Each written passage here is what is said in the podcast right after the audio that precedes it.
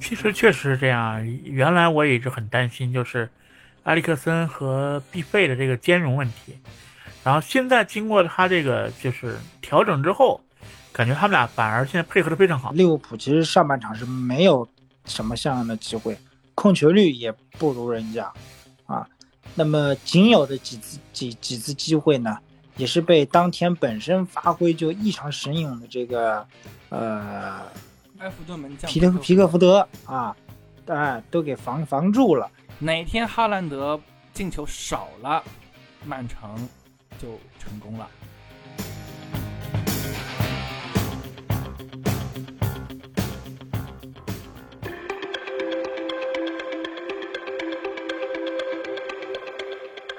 听众朋友们，大家好，欢迎来到新一期的华健聊足球，我是华健。那我们今天的嘉宾依然是小兵和小陈，还是请两位跟我们打个招呼。Hello，两位好，我又回来了啊。大家好，我是小陈。嗯那刚刚过去的这一个周末呢，其实对于小兵来讲应该是很开心啊。呃，支持的意甲球队 AC 米兰，这个米兰德比，这个 AC 米兰赢了。那么曼联呢，就更是不得了啊，迎来了四连胜，且这个四连胜呢，两场比赛呢，呃，一场是利物浦，一场是曼呃阿森纳啊，都赢了。呃，那我们其实还是会主聊英超啦，那所以来说一说，呃，先说说曼联吧，因为这场是一这个焦点战。那那小兵先说说吧，作为这个曼联的球迷。确实啊，非常开心啊！因为阿森纳之前是全胜榜首嘛，虽然说他那场输完之后也能确保继续排榜首，但是没想到他的终结终结在曼联手里。呃，踢之前我的预期是，我觉得是有机会拿一场平局的。哎，对我是觉得有有机会拿一场平局的。但是打成三比一，确实还是蛮超出我预期的。那个就是就是就真的就像有人说的，好像其实好像想让曼联赢球很简单，就是 C 罗和马奎尔拿拿 拿下首发。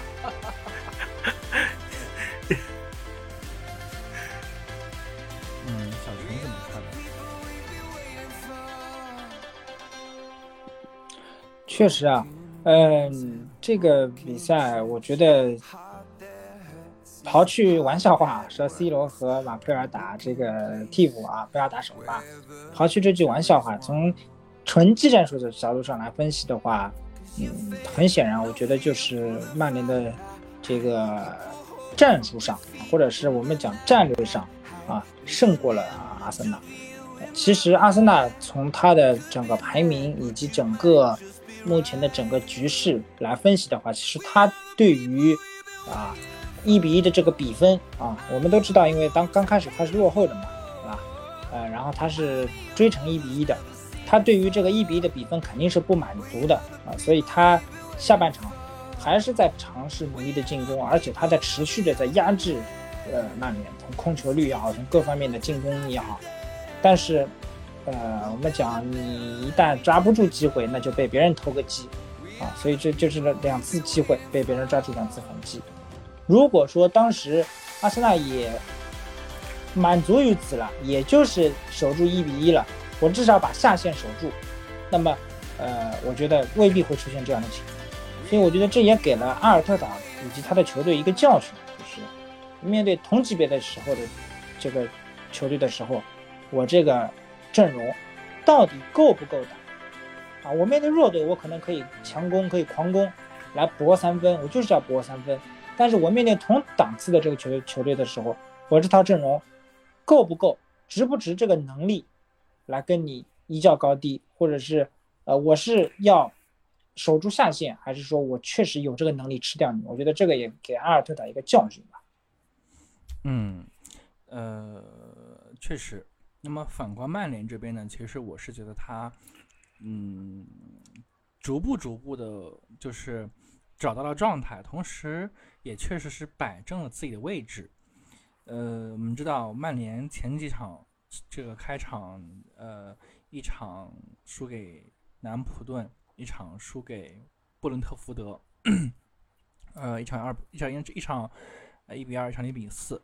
其实归根结底的原因是什么？是他他总是想压着打，但是他其实从后面的这个比赛开始，他就嗯不怎么需要控球权，他去打这个防反，他其实是找到了一个位置。那这就是曼联的一个成长和蜕变，我觉得不已经称之已经称不上是进步了，其实是一种蜕变。我我不知道小兵同不同意啊？呃，确实啊，因为前面两场呢。我感觉滕哈赫对于英超的理解还是要就是片面了一些。他前面打布莱顿和布伦特福德的时候，第一，他这个对整个队伍的了解其实也不够深刻，然后对整个英超的了解也不够深，所以他还是想着是一口就能吃掉。然后发现被打爆之后，他后面的整个战术要成功了很多，就是基本上很就是完全靠这个。反击的速度，呃，包括打阿森纳，你明显感觉他，当他了解之后，他起码从这场来讲，他的整个的战术的应用要比阿尔特塔老辣了很多。嗯，呃，然后也效率也非非非常的这个好。嗯，然后其实看完这场比赛之后，嗯，我觉得推翻了我的之前的一个观点，或者说我们之前一直在节目里说的一个观点，就是我们一直说。呃，埃尔埃里克森和毕费，还有这个麦克托米奈这三个人是不是不能够同时存在？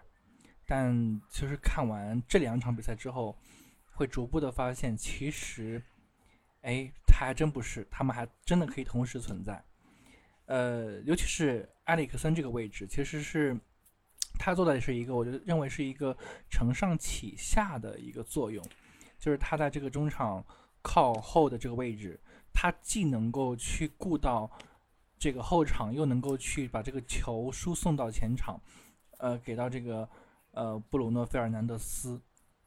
那么其实他这个位置其实还很是挺重要的。呃，以前他在热刺的时候我就说过，他是踢这个右边锋的啊。那那这一次他其实是呃，我踢到踢了一个中场，就是类似于可能是。呃，偏偏拖后这样的一个位置，呃，所以所以他其实是那个很关键的一环嗯。我我我不知道，呃，小陈和小兵就有没有什么一些就是观点？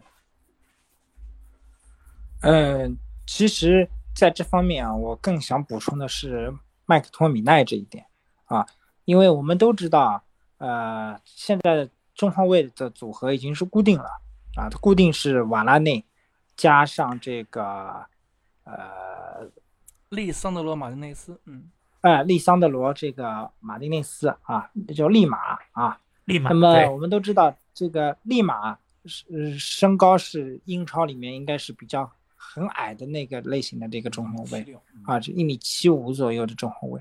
那么，但是我们知道麦克托米奈有一米九九左右的身高。啊，那么这种身体的强强壮程度以及身高程度，就是那种典型的英式后腰，啊，传统的英式足球出身的这种后腰。那么我觉得他有的时候可以去协助啊，利马啊，利桑德罗马丁内斯去参与防守。也就是说，某些很要命的时候，甚至于形成了三中卫的这种屏障体系。帮既能帮助立马去防守，又能帮助瓦拉内去补这个漏洞，所以我觉得这个麦克托米奈在这个呃后腰的这个组合里面，其实他为他也给埃里克森的主动参与前插去输送给布鲁诺费尔南德斯去传球减轻了压力，因为他可以作为他来说，他可以毫无顾忌的去呃参与到进攻里面啊，我们讲埃里克森可以毫无顾忌的去。参与到组织、输送、传球这个进攻套路里面，因为他的身后面有这个，呃，呃，有这个麦克托米奈，再加上本身的原有的两名中后卫所组成的这样一个三人的这样一个屏障，所以我觉得这样的话，那么，呃，作为必费来说，我也不用回撤了，等着埃里克森把球给我送上来，那么这个一套进攻链，一这一套防守链就这样形成了。嗯，嗯，小兵呢？其其实确实是这样。原来我也一直很担心，就是埃里克森和毕费的这个兼容问题。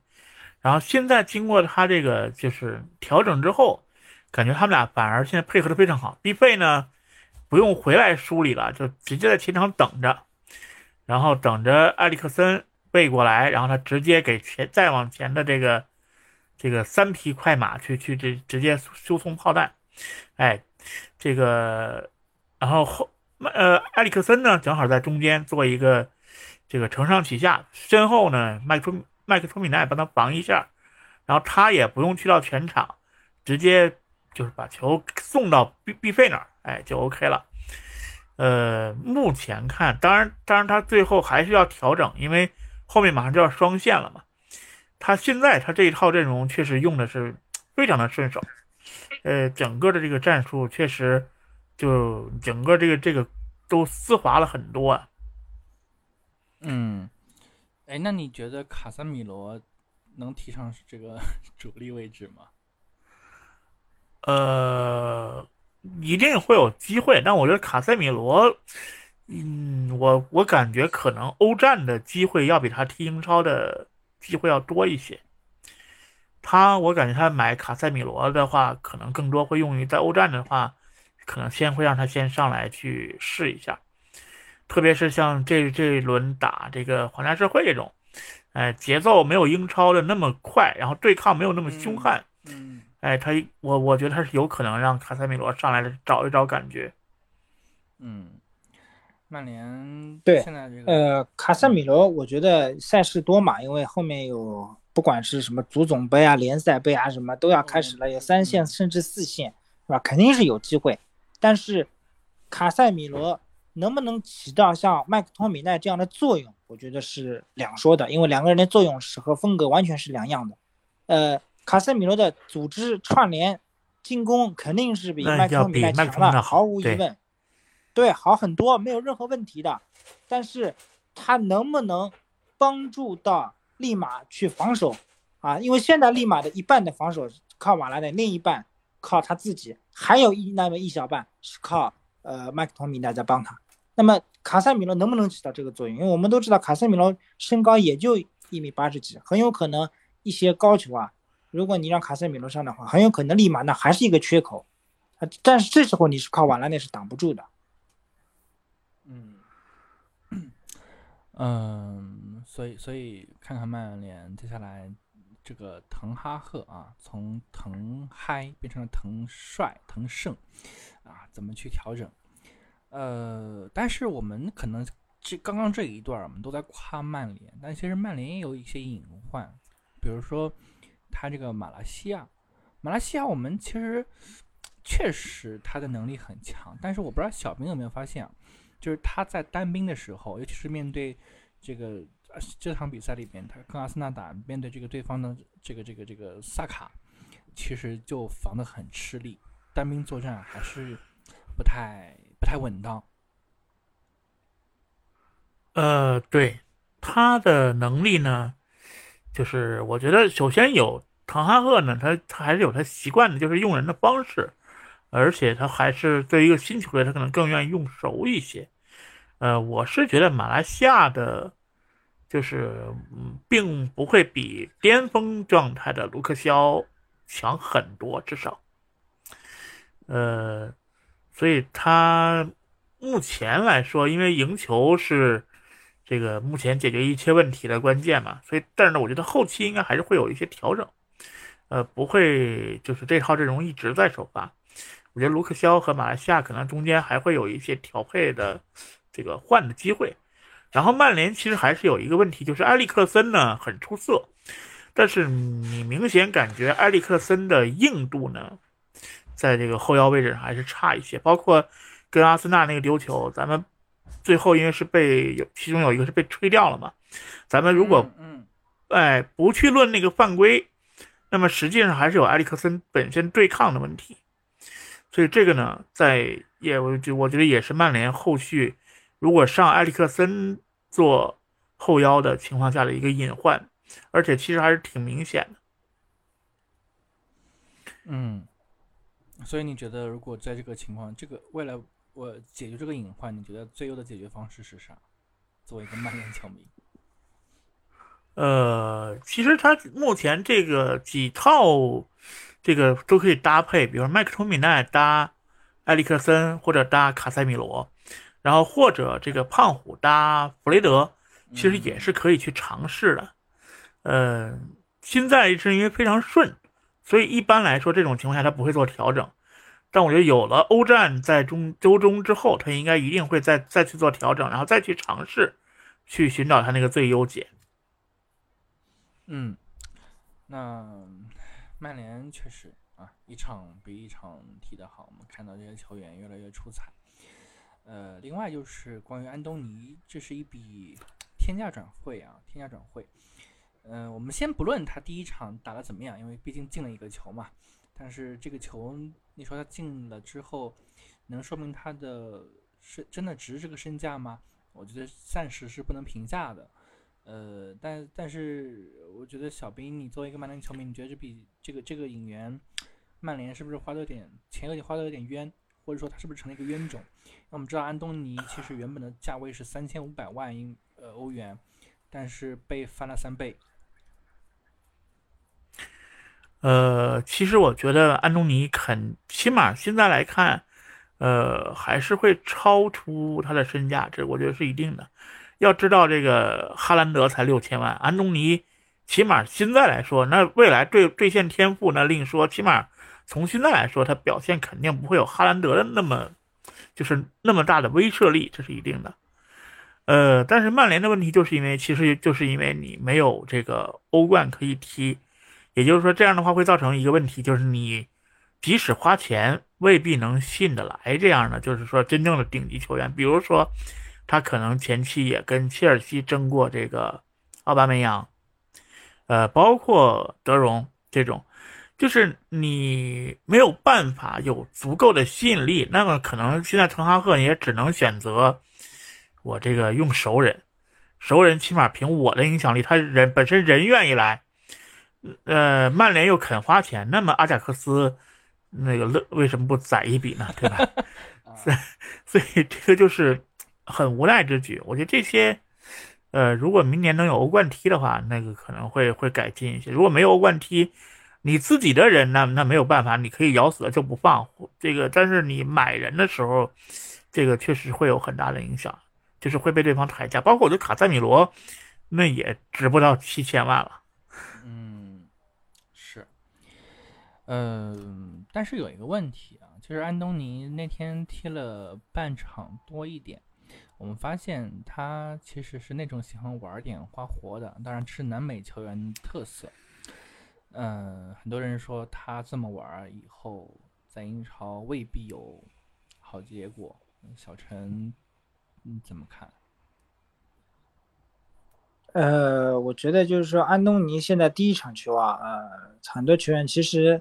我还是这个意思，还是这个观点。阿森纳的这个边路防守啊，对他还是不熟悉，对他特点还是不熟悉啊。呃，包括对他的这方面的这种快速多变的这个东西啊，包括过人也好，包括左右脚，包括什么时候射门，什么时候传，还是不不熟悉。毕竟他常常年是在荷兰踢球的嘛。那么过来第一场球就打首发，他主力肯定是对他不熟悉的。那么，嗯，今后啊。我觉得就是说，安东尼，咱们要怎么去评判他的标准？怎么去看他到底能不能在英超立足？有没有这个水准？就是看他身体对抗。因为以后球球队了解他了以后，一定会在身体对抗上对他进行加强。嗯，那么你看你怎么保护好他？怎么去利用好他的这个功能？啊，这个是你作为曼联俱乐部、作为主教练要想的。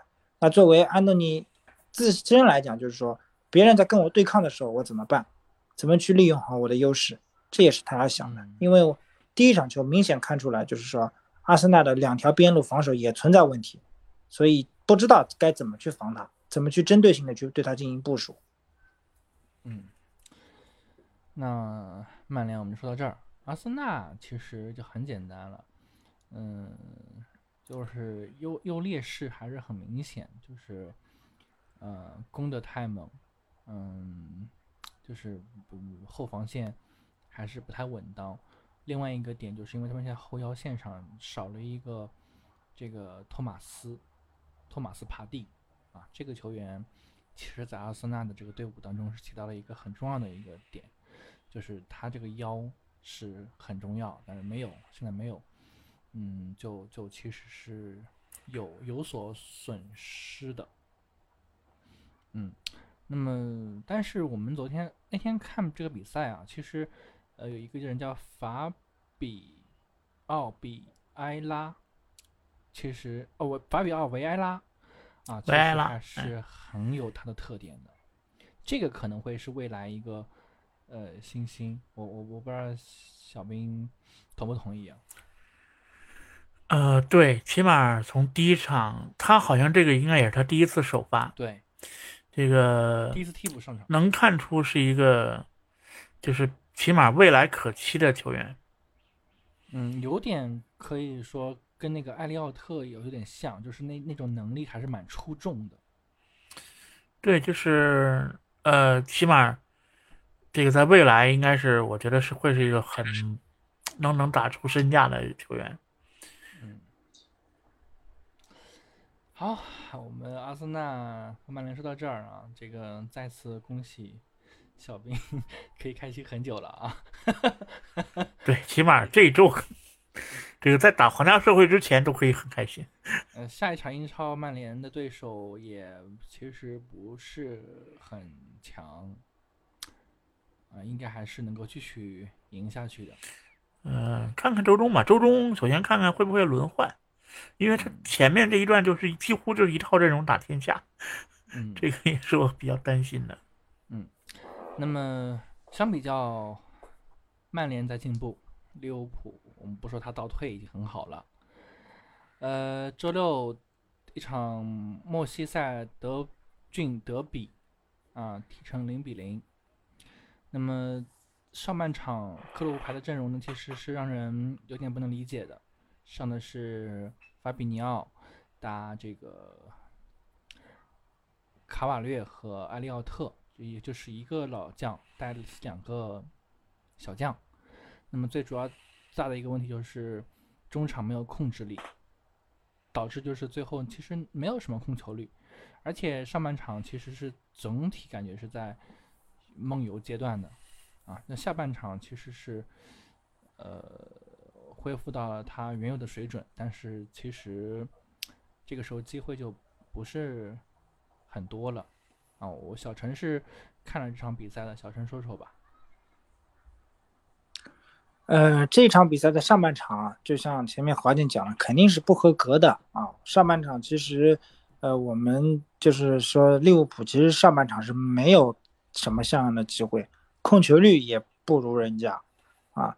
那么仅有的几次几几次机会呢，也是被当天本身发挥就异常神勇的这个呃埃弗顿门将皮特皮克福德啊，哎都给防防住了。那么这个防守啊，其实也等于把皮克福德的状态给练出来了啊。下半场的利物浦呢，确实是正常的。啊，正常发挥，我觉得下半场的利物浦，我们没有办法去指摘他说他发挥的有多么差或者是什么，但确实那天门将的状态是彻底被练出来了啊，基本上挡得下的也能挡挡下来，挡不下的也能挡下来啊。对，嗯，原则上这场球应该是会有破门的，而且我个人觉得正常的门将状态应该是一个一比一的比较合理。那当然，我们说那天阿里松的状态也非常不错。我觉得是个一比一，应该是比较合理的、合理的一个比分，啊，因为两队的进攻球员状态都是比较好的。那么利物浦呢，下半场唯一的一个换人的失误呢，出现在米尔纳的身上。你把他换换换上来了以后呢，把他放什么位置他都被过，都很尴尬，他都防不了别人。啊，我们都知道这埃弗顿的进攻很快，啊，格雷啊，格温啊，啊，这这这这这这，啊，戈登，这这两这这两个人非常快。怎么米尔纳放什么位置，他们都对应的就就找他去过，所以说基本上拿他没有办法，所以说，嗯，换上米尔纳，我觉得也是克洛普的一个败笔，但是从整体的进攻线上，我个人觉得没有什么太大的问题，啊，我们还是踢出了应该要有的东西，只不过是没有抓住机会，没有拿下来，或者是门将状态太太好了，哎，没办法。但是你上半场浪费的这个机会，或者你上半场的这个阵容的排布排列导致的这个局面啊失控，觉得这个是值得这个主帅啊呃克洛普去总结的。嗯，打完六场比赛，利物浦积九分啊，其实是啊创了克洛普时代最差的开局。上一次比这个分数再差啊，六轮过后是拿八分的那个时代是呃一四一五赛季，就是罗杰斯那个时代。现在在莱斯特城这个主教练罗杰斯的时代。克洛普的时代里面，这是唯一一次拿的最差的一个嗯分数。嗯，当然还是这个问题吧，就是呃中场的受伤的人太多了。嗯，可以期待一下接下来的欧冠。欧冠应该来说，阿图瓦就是这个二十九号啊新援，应该还是会有机会来上场踢一踢的。呃，可以看看利物浦到时候会不会有一些什么样的变化。因为据我所知，这个阿图瓦其实以前还挺有意思啊，去过巴萨，去过尤文啊，当然从尤文转到了利物浦，所以能力应该来说不是特别差，但是呢，呃，肯定还是会跟他原有的这些呃这个这个原本阵容可能是有差距的，但是应该不会特别差，我们也可以嗯期待一下。那么第这是第一个。第二个呢，就是我看了这场比赛之后呢，我会觉得说，这个法比奥卡瓦略，嗯，他跟埃利奥特比起来，他其实是能看到上限的，嗯，就是我们可以说他也能进球，也能够传球，但是他的脑子灵活度就没有埃利奥特那么丰富，或者说他就没有那种，呃，指挥官的那种风范啊，所以。呃，看看克洛普怎么去用它，或者说怎么样用去去搭配这些小将，这也是一个他要值得去考虑的问题。嗯，我我不知道小兵还有没有对这个死敌的补充啊？其实我是觉得利物浦那场还是其实机会蛮大的，特别是下半场机会非常大。不过确实啊，皮克福德那就是一个 如如有神助的表现。呃，不过其实其实还好，就是这一轮之后都拉的不是很开。曼联帮忙了，在前面的 呃阿森纳、曼城都没有赢啊。曼联帮忙了。这个啊，这个我们帮忙，然后然后这个利物浦名宿加德帮忙。对，这个这个很重要啊，这个要说一下。对，我觉得小兵说的特别好。我们要说到利物浦，说到曼城这个比赛，嗯。曼城上半场呢，其实跟当天利物浦一样，感觉像没睡醒一样。那下半场睡醒了呢，就好像也没睡醒，其实啊，但是就是哈兰德睡醒了。对，阴差阴差阳错，哈兰德好像醒了，或者德布劳内醒了，给他传了一个球砸进去了啊。呃，但是后来又丢了一个球。嗯，哎我我我看完这场球之后，其实我跟。我们我因为我有一个这个，我有好几个我们这个球迷群啊，我们在聊天。嗯，我我我我不知道小陈和小平同不同意我我有个观点，就是今年哈兰德来之后啊，曼城的打法更单一了。呃，对，就没有上赛季。其实上赛季的曼城最可怕的点就都是可用的点。然后现在呢，虽然哈兰德很生猛，但是基本上一切的这个支点都在哈兰德身上。嗯，呃，其实我觉得这个问题跟利物浦的问题是一样。嗯，从这两场比赛我发现，利物浦在中场失去控制力之后，他的打法也也是明显单一化了，就是两条边上，呃，不管是上来的阿诺德也好，还是首发的罗，还是啊上来的阿诺德也好，还是还是替补的罗伯逊也好。上来都是往这个努涅斯头上去吊，那这种冲吊式的打法呢，呃，但对一些弱队的时候是有效果，包括曼城一样哈，效果是有，是会见效。但是这种打法，你一旦面对欧战赛场那么的强队的时候，这种打法实际是没有什么太太大的作用。我们不能说是完全没作用，毕竟是像努涅斯这种哈兰德属于一等一的强力中锋，啊，国国际足坛上都属于赫赫有名的好手。我们不能说一点作用都没有，但至少你的这种简单的打法会消掉你一半的这个战术价值。所以说，尤其是对于曼城来说，你现在以你的防守这种阵容架势，进一个球球又是完全不够的。所以我觉得，其实如果你把曼城防的只能进一个，那基本上这场球一比一是很有希望的，只要自己的进攻没有问题。呃，如果你没有把曼城能防防到只能进一个，你把曼城防的，就是说曼城已经进你两三个了，那你就别想赢这场球了啊。这个我是这么去看的。所以包括像曼城也好，利物浦也好，呃，怎么解决进攻的丰富性？啊，你利物浦也是的，不能因为中场的这个，因为欧冠要开始了嘛，你中场的球员也不能马上回来嘛。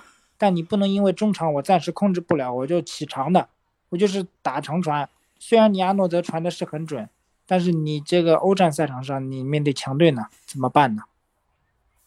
嗯，嗯，所以所以曼城现在给人感觉也是在用一条腿走路。以前我们知道福登啊、马赫雷斯呀。这个贝尔纳多席尔瓦呀、金多安呀，都能够单干，都能够进球，多点开花，乃至于这个中后卫都能进球，对吧？但是今年你会发现，他们虽然进球很多，但是都是在找哈兰德，连德布劳内都没什么进球啊。所以，我有个观点啊，我我我有一句话，我我我看看小陈和小平会不会反对我啊？哪天哈兰德进球少了，曼城。就成功了，就是曼城现在就不像瓜迪奥拉的球队，就是把曼城真的当当多特蒙德来用。嗯，小陈呢？嗯，但是呃，我们要反过来讲啊，就是说，呃，就是其实那天打成一比一这场球，其实防守算是成功的。嗯，基本上是限制住了哈兰德和德布劳内的连线。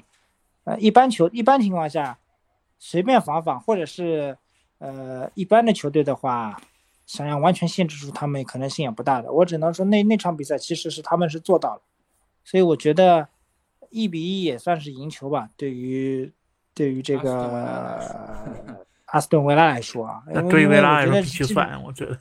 是蛮蛮不容易的啦，因为 对是蛮不容易的。你你因为咱们讲起来，一场球你要防一个球都不丢，那是是有难度，是吧？但是你能防住只丢一个，我觉得确实阿斯顿维拉是很不容易的。但是对于曼城来说，这就是一个隐患，你就是打的这么简单，啊，别人就是只就是抓你这一点。嗯，所以看看吧。看看曼城接下来打欧冠有什么改变吧。嗯，那其他的几场比赛其实就还比较的平平无奇一点。嗯，切尔西呢，啊，算是争议性的赢球吧。嗯，那反正也就赢了，对吧？呃，就是目前打完六轮之后呢，我们发现了就是最高分十五分啊。利物浦九分，这个反正也就差两场球的距离。如果利物浦能够追得上的话，其实问题就不大啊。当然，利物浦后面的赛程是恶战了，先打狼队，再打切尔西啊，这个其实不太好打。我们也可以看看，那曼城呢？呃，其实也快要是这个曼城也不好打，曼城马上要打热刺。啊，打完热刺之后呢，要打这个曼市德比了，这也是很经常、很精彩的比赛，到时候一起可以期待一下。嗯，嗯，其实反正最后来说吧，就是小球队他们也有他们的活法，你像富勒姆的米特洛维奇就很厉害，呃，六场进八球，啊，这也是这个小球队的厉害之处。啊，那么当然，小球队你像诺丁汉森林买了二十一个人，买了两两两支队伍的球员，但其实成绩不理想。那么怎么去调整，这也是留给森林的一个考题啊。那我们这一期其实就差不多聊到这儿了。嗯，我们下一周呢，嗯，会来跟大家再聊聊下一轮。同时呢，也会可能有时间的话来复盘复盘接下来马上要开到的欧冠。那我们下周再会，下周见，拜拜，拜拜。